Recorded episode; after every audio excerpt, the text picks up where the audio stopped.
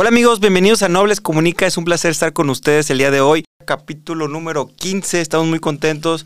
Y hoy tenemos un invitadazo, es mi amigo el doctor Raúl Gómez García. Él va a estar platicando un tema muy interesante. Ahorita les voy a decir el, título, sin embargo lo, voy a presentar para todos aquellos que no lo conocen. Él es eh, originario de Guadalajara, actualmente reside en Monterrey. Es médico de la por la Universidad Autónoma de Guadalajara y médico especialista en medicina familiar por la UANL, que es la Universidad Autónoma de Nuevo León. Cuenta también con alta especialidad en gerontología médica por la UNAM y ha realizado dos estancias formativas en el extranjero, la primera en Madrid, España, y la segunda en Edimburgo, Escocia. Bienvenido, mi estimado doctor Raúl, ¿cómo te sientes acá en tu tierra tapatía? Oye, pues súper a gusto, Manuel, gracias por la invitación.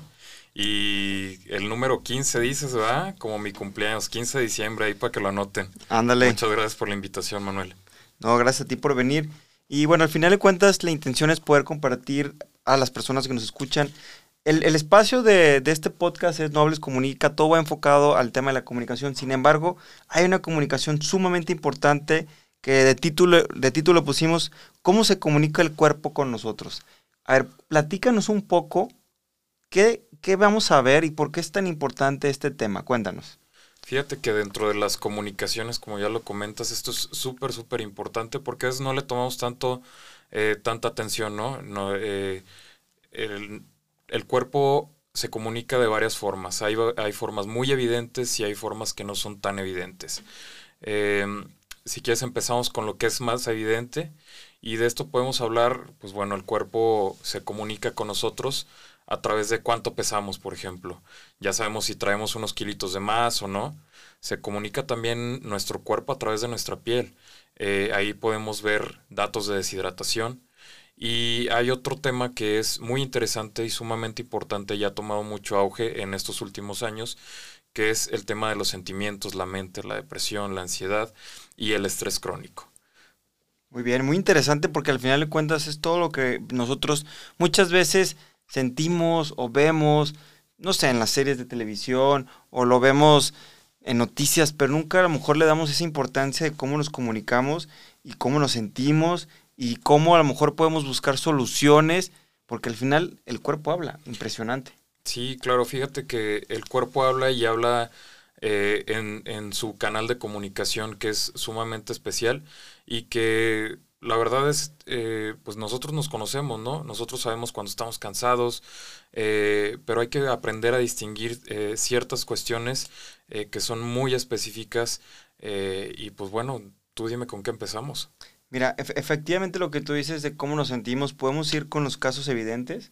Claro. La, la parte que vemos, tú hace, rato platicamos que es como los sentimientos, todo aquello que, que es tangible. A ver, cuéntanos de esa parte. Fíjate que las, bueno, tenemos ahorita una medicina fantástica, estamos en el 2022 ya, entonces a nuestra disposición eh, en, en, nuestro sistema nacional de salud privado o público tenemos eh, pues varias opciones, ¿no? Eh, terapia eh, terapia psicológica, consultas con psiquiatras, eh, tenemos a nuestra disposición también medicamentos que pueden regular, ¿verdad?, el estado de ánimo, hacernos eh, menos o ponernos en, un estado de, estrés menor, que nos ayuden a dormir, que nos ayuden a sentirnos mejor.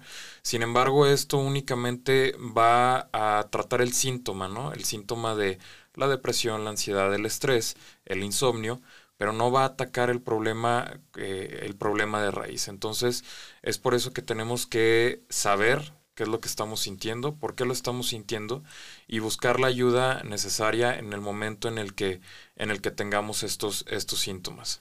Y dice algo muy interesante, el por qué nos estamos sintiendo así, por qué, buscar los porqués, porque creo que cuando hacemos literal ese análisis puedes llegar tú a una misma conclusión, que, oye, ¿sabes qué? Estoy estresado porque tal, me siento así porque excedí el trabajo en mi cuerpo y por ende a lo mejor hay un síntoma físico. Ahora, si volteamos la moneda, ¿qué pasa a esos síntomas que no vemos? Fíjate que es muy interesante porque, como te decía, el cuerpo puede ser muy evidente y puede ser cero evidente, ¿no? En la cuestión que es evidente, pues ya lo comentábamos, ¿no? El peso, la piel, el cabello, la vista, el, el estrés, cómo nos sentimos, este, cómo dormimos, etcétera. Pero hay otra parte del cuerpo que se comunica a través de, por ejemplo, un examen de laboratorio, ¿no?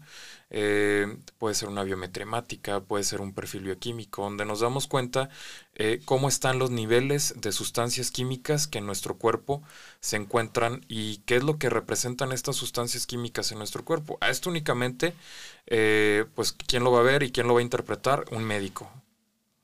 Sí, y fíjate ahorita que me vino algo en la mente. Anteriormente yo corría maratones hasta que me lastimé la rodilla como la broma, como el chiste. Como, como todos los de las chivas. Haz de cuenta.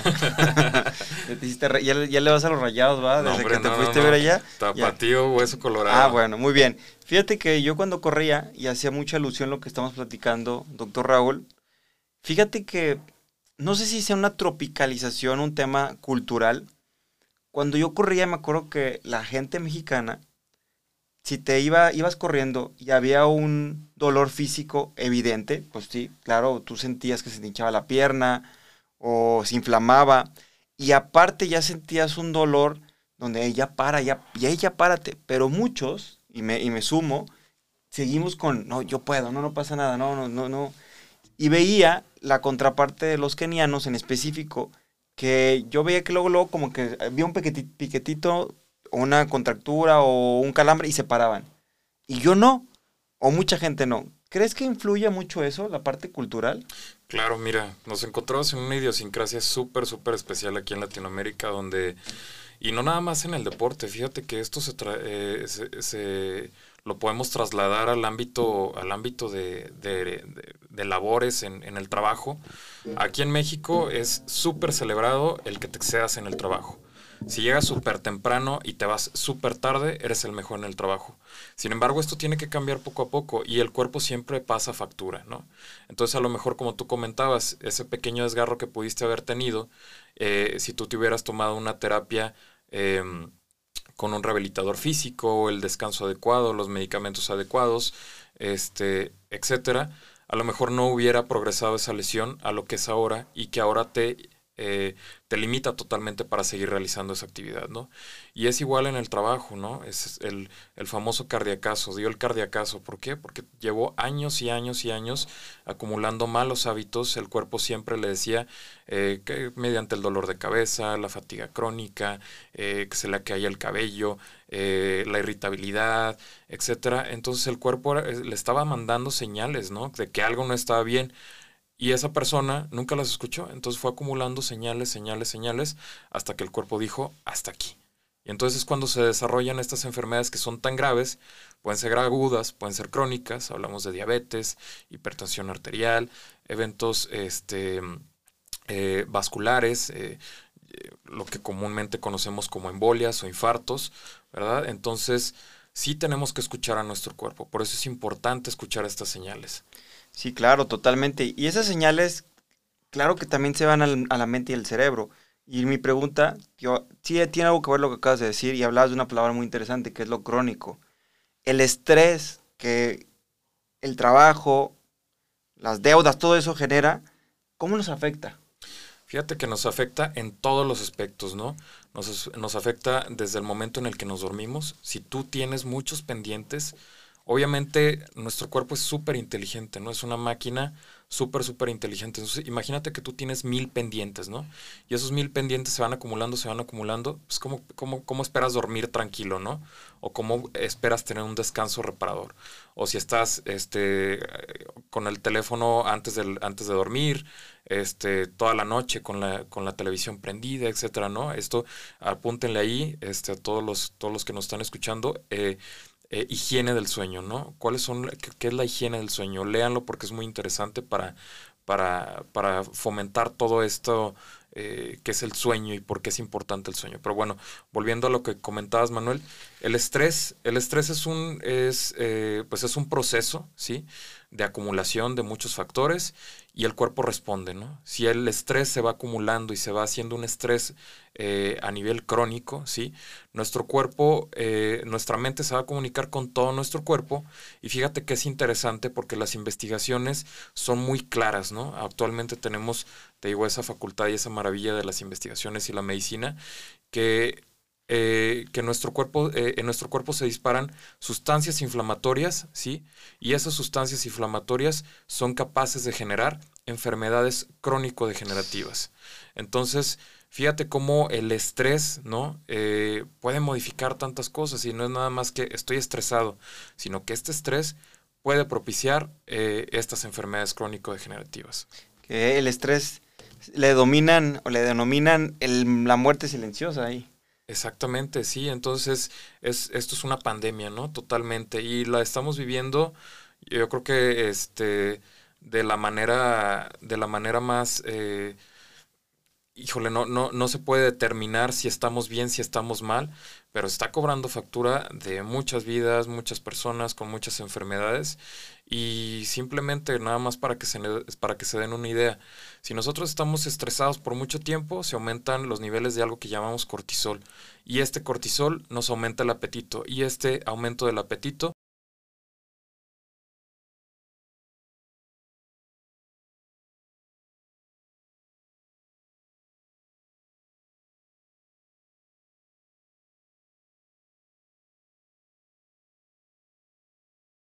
nos hace que tengamos eh, eh, más hambre, obviamente, que tratemos de llenar eh, este, este apetito con, con, con, junk food o con comida rápida, como le llamamos, y pues nos vamos a estar alimentando de pura porquería, vamos a estar alimentando a nuestro cuerpo de esta porquería, esta porquería se va a acumular en nuestro organismo y ¡pum! Entonces, pues bueno, es, es, una, es, una, es un círculo vicioso, ¿no? Estoy estresado, no duermo, me alimento mal, no, eh, no duermo, me, me, estreso más, continúo sin dormir adecuadamente. Entonces, es, es, un, es un cuento de nunca acabar. Por eso, antes de que nos pase la factura a nuestro cuerpo y antes de que nos ponga un stop o un estate quieto, ¿sí? Nosotros tenemos que escuchar a nuestro cuerpo. Exactamente, y eso es lo importante. Y ahorita mencionaste de poner un, una, una parada o poner actividades que nos puedan ayudar a, empezar a reducir el estrés, sobre todo también ser conscientes, porque al final de cuentas, como tú decías, la cultura nos invita a ver por más, trabaja más, etcétera. Ojo, no estoy fomentando la mediocridad ni tampoco el, el, el ser, pues sí, o sea, quedado, sino me refiero que hay momentos donde tu cuerpo te dice, hey, y aquí entra la comunicación. Inclusive yo siempre digo a la gente, a ver, para que tú puedas pararte frente a un público, para que tú puedas transmitir un mensaje, tienes que estar bien. Por ende, no solamente es, no solamente es eh, emocional, sino también es física o viceversa. O sea, van de la mano. Y aquí eh, tú mencionabas hace rato de los famosos chequeos o esas revisiones que a lo mejor puedo hacer para no llegar al límite. ¿Qué puedo hacer yo? ¿Qué me recomiendas? Lo primero que te recomiendo es tener un médico de cabecera de confianza con el que tú te comuniques perfectamente. Esto es súper, súper básico. Si tu, eh, si tu médico de cabecera, tu médico de confianza no es de confianza o no tienes una buena relación con él, cámbialo. ¿sí? Porque esta relación médico-paciente es una comunicación bilateral. El médico te tiene que informar y te tiene que traducir toda esa información médica para que tú la entiendas en caso de que no te dediques a la medicina y tú como y tú como paciente tienes que comunicarle todo lo que te pasa a tu médico. Entonces es una comunicación bilateral. Eso es lo primero, tener un médico de cabecera, eh, llámese médico general, médico familiar, eh, puede ser eh, un médico internista, bueno, ya es, el caso de, cada quien, pero es lo primero, tener un médico de cabecera.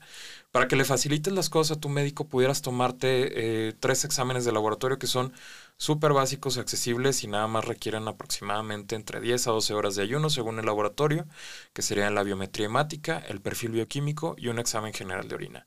Si tu médico determina que hay algo que no anda bien, él te va a decir, ¿sabes qué? Necesitamos agregar esto a la batería de laboratorios o necesito un ultrasonido, una radiografía, etcétera, ¿no?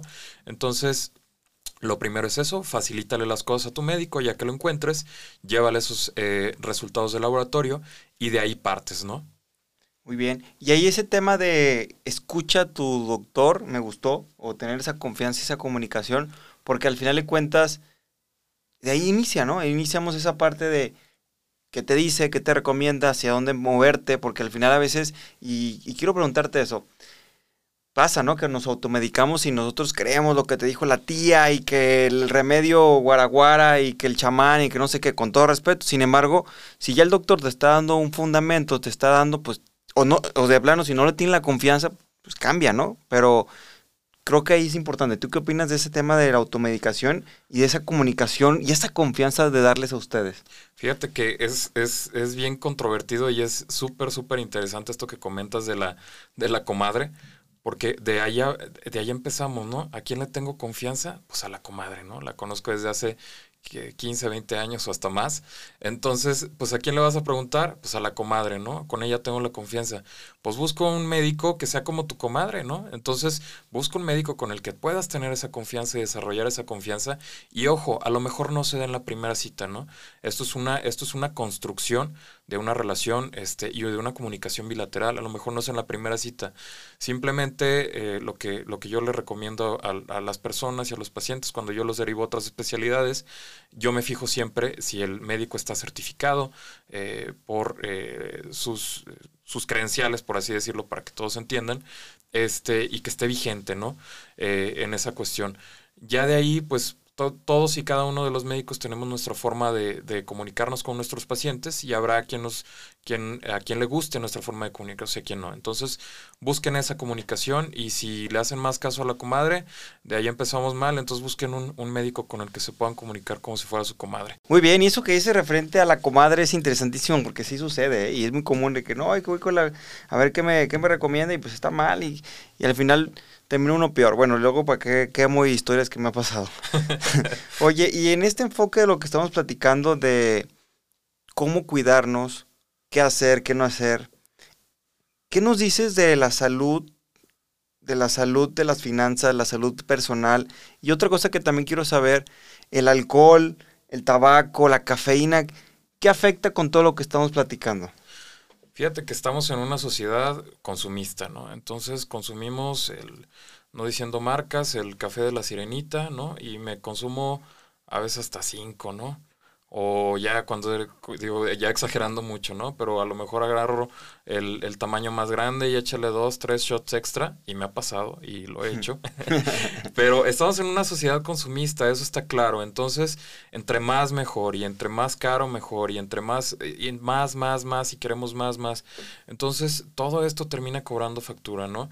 El exceso del tabaco, el eh, eh, primero, pues, obviamente, si estás, si, eres, si tienes este hábito del tabaquismo, pues consulta con tu médico para ver qué opciones te puede brindar para que dejes de fumar. Hay opciones eh, súper modernas, súper nuevas que, que, bueno, el, el, médico que está preparado para este tema de adicciones, pues te va a ayudar muchísimo, ¿no? Eh, el consumo de alcohol, ¿no? Eh, ¿cuánto, debo de eh, ¿Cuánto debo de tomar al día? ¿Cuántas tazas debo de tomar al día de café? Eh, y, claro, es una forma de comunicarte. Imagínate que tú te estás comunicando con tu cuerpo, ¿sabes qué?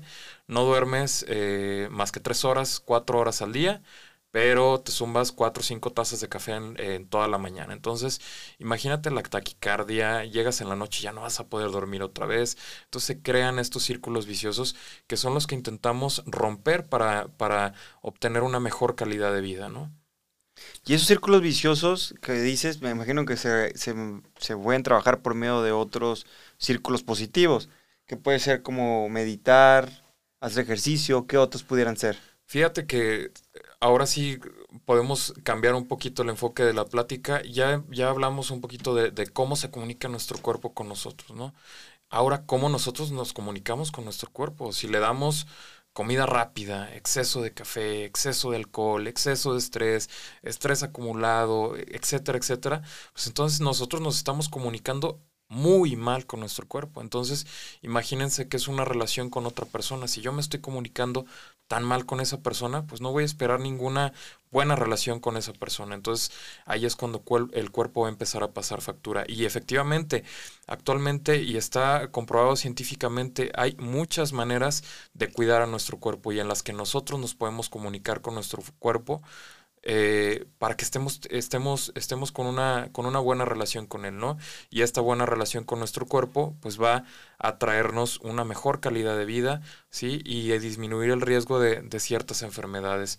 Hablabas de meditar, es súper importante, podemos llamarlo mindfulness, meditación, rezar, etcétera, ¿no? Cada quien en su vertiente de creencias, de religión, etcétera, pero está comprobado que de 15 a 20 minutos al día eh, una meditación o empezar a meditar nos puede traer muchos beneficios a nivel emocional y a nivel físico. El dormir, ¿no? Eh, por ejemplo, en, en personas eh, menores de 65 años, en personas entre 18 a 60 años, 6 horas es lo, es lo adecuado, ¿sí? De, para, que, para que nuestro cuerpo se pueda reparar y reponer de todo, de todo lo que hacemos día con día. Este, y alimentarnos adecuadamente, eh, tomar la suficiente cantidad de agua. Y es algo que escuchamos día con día y en todos los medios de comunicación nos bombardean. Haz ejercicio, este, aliméntate bien, hidrátate, etcétera, etcétera. Aquí la cuestión es, ¿por qué lo quiero hacer? Siempre tengo que tener un objetivo y siempre tengo que saber que los cambios son poco a poco. Muchas veces pensamos, ¿sabes qué?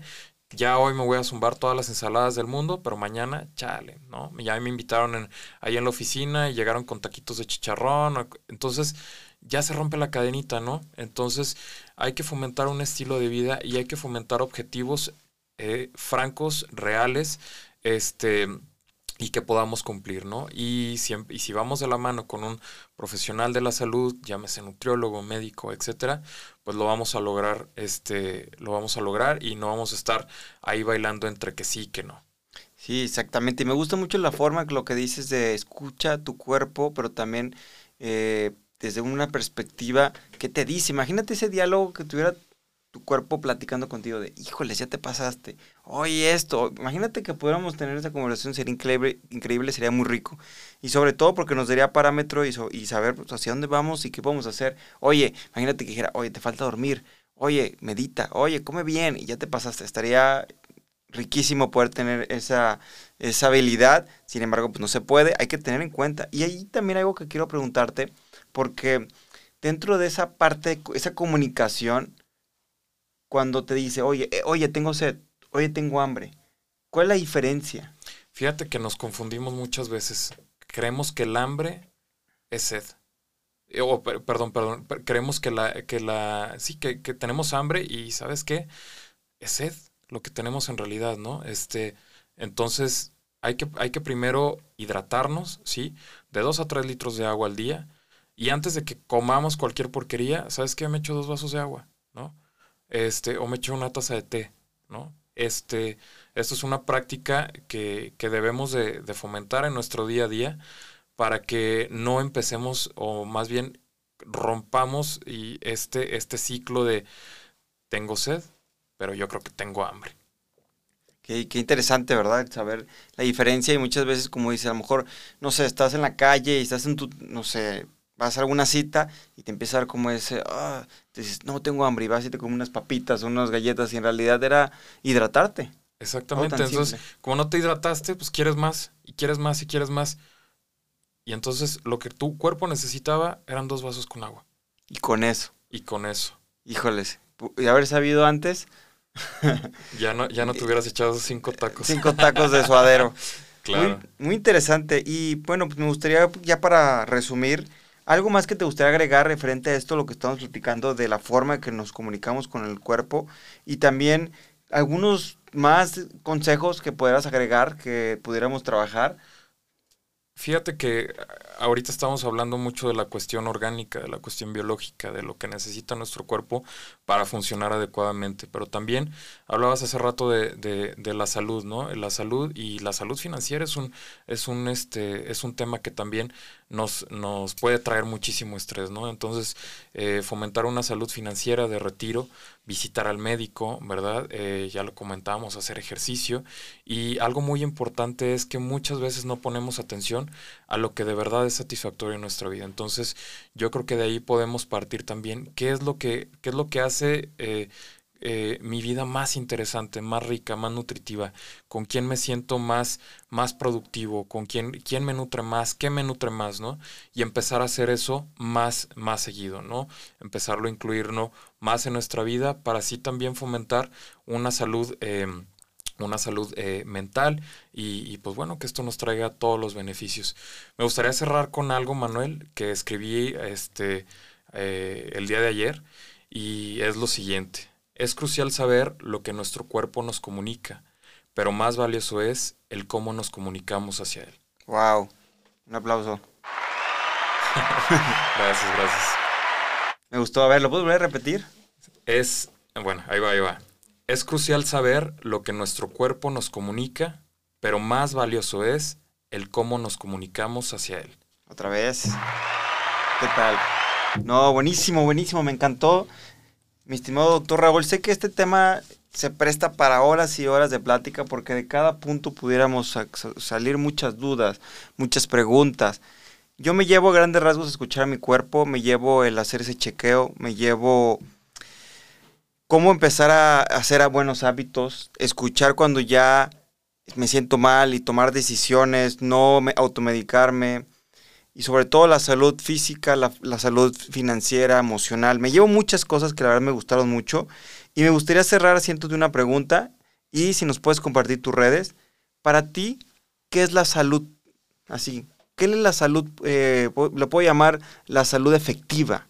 ¿Qué es la salud efectiva y dónde te podemos seguir? La salud efectiva, efectiva, eficiente y eficaz, ¿no?